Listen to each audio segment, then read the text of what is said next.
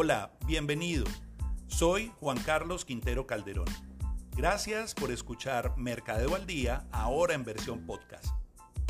Hoy te quiero compartir El propósito, artículo que fue publicado en el Diario de Economía y Negocios de Colombia, Portafolio. En una de las escenas de la película Matrix Recargado, el agente Smith se desconecta del sistema para emprender un nuevo propósito y encara a Neo diciéndole, no estamos aquí porque somos libres, estamos aquí porque no somos libres. No hay razón para escapar sin negar el propósito porque como ambos sabemos, sin propósito no existiríamos. Ahora, el antagonista, representado por el agente Smith, decide desconectarse de la Matrix porque no encuentra propósito en su trabajo.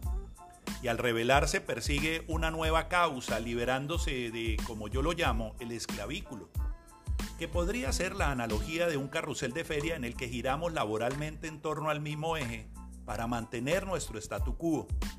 Un carrusel en el que las empresas convierten en una verdadera utopía su ambición de tatuar a los colaboradores el propósito corporativo, que en la mayoría de los casos dista mucho de lo que dicen y hacen.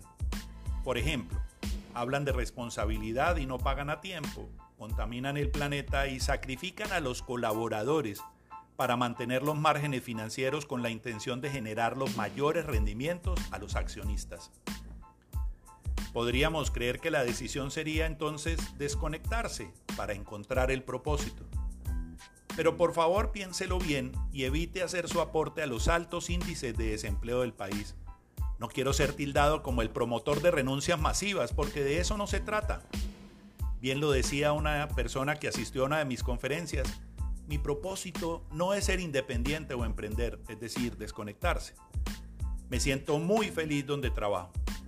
Y es que independientemente del desempeño laboral o profesional, Interiorizar ese concepto es como tener en la mano la chispa suprema o divina, un oráculo, el culmen o como quiera llamarle a ese máximo nivel de sabiduría que podría regir la vida.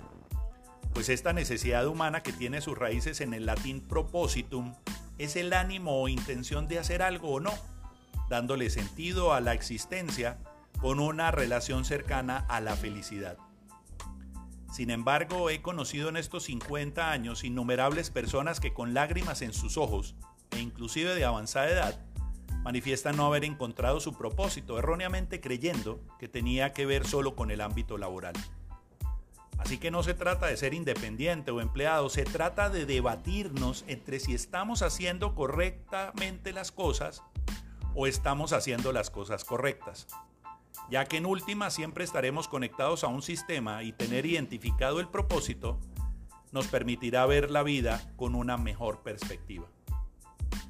Definir el propósito está ligado al anhelo de permanencia, a que nuestro nombre deje un legado en un mundo cambiante, haciéndole un aporte significativo para ser recordados, pero que contribuya a lograr, como se menciona en uno de los párrafos de la Declaración de la Independencia de los Estados Unidos, la búsqueda de la felicidad.